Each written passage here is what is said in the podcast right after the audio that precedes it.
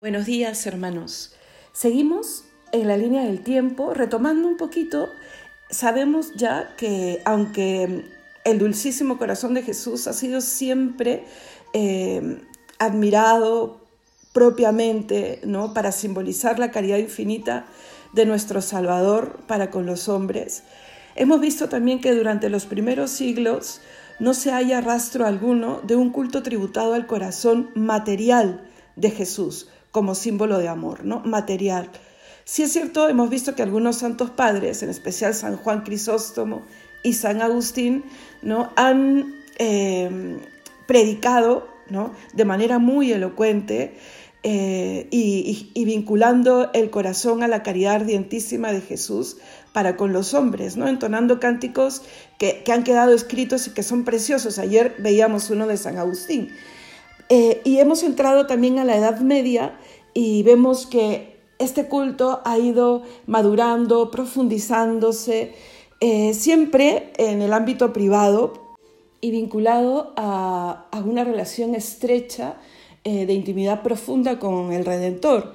Con más claridad podemos ver cómo se expresa San Bernardo, el grande, San Bernardo, el doctor de la iglesia, cuando en uno de sus escritos, que son también una de sus prédicas, dice algo precioso que quiero citarles. Dice, el hierro atravesó su alma y llegó a su corazón, para que en adelante supiera apiadarse de mis debilidades y flaquezas. El recóndito, el recóndito secreto del corazón puede contemplarse por los agujeros del cuerpo Queda al descubierto aquel gran sacramento de piedad. Quedan patentes las entrañas misericordiosas de nuestro Dios.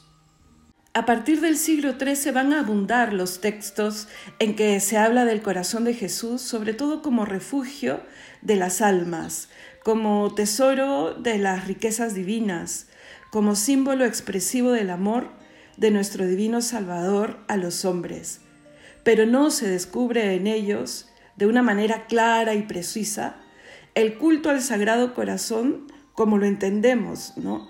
Aunque en algunos aparezcan rasgos muy marcados de una devoción eh, al mismo corazón de Jesús, no está eh, estructurada, no está revelada la devoción al corazón vivo de Jesús, ¿no? Eh, que materializa, por supuesto, la caridad, pero Creo que sí me entienden, ¿cierto? Entonces, eh, estamos pues en torno a mm, estas religiosas y ahora nos encontramos con Santa Gertrudis y con lo que les quiero contar. Las relaciones de su alma con el corazón de Jesús eh, son todavía más íntimas y más continuadas que la relación que tuvo su hermana. El corazón de Jesús se deja ver a sus ojos y como un tesoro que encierra en sí todas las riquezas celestiales. Ella nos legará en sus escritos eh, testimonios que presenten al corazón de Jesús como un manantial de tesoros, de fortaleza para caminar en esta vida, para refugio de las almas, incluso las que están en el purgatorio.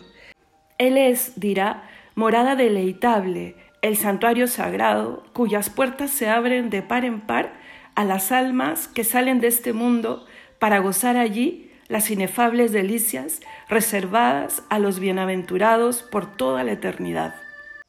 Esos tesoros de los que gozan los que han partido ya al encuentro con el Señor, eh, Santa Gertrudis veía que son los que el corazón de Jesús quería adelantarle aquí en esta vida, donde parecía que el cielo se juntaba con la tierra, cuando ella descansaba y se encontraba en tan grande corazón. Entonces reconocemos en ella, en estos anales de la devoción al Sagrado Corazón de Jesús, que forma parte pues de una época en donde la intuición sobre esta devoción ya se dejaba ver. Pero hay un suceso especial, que es el que quiero pasar a contarles. Pero para esto vamos a pedirle al Señor que abra nuestro entendimiento de una manera especial, que podamos nosotros reconocernos. Miren, y estamos en el siglo XIII, la época en la que vivió Santa Gertrudis, pero que podamos reconocernos tan presentes ya en la oración y en la vida con Dios que tuvo esta religiosa en sus encuentros con el corazón de Jesús.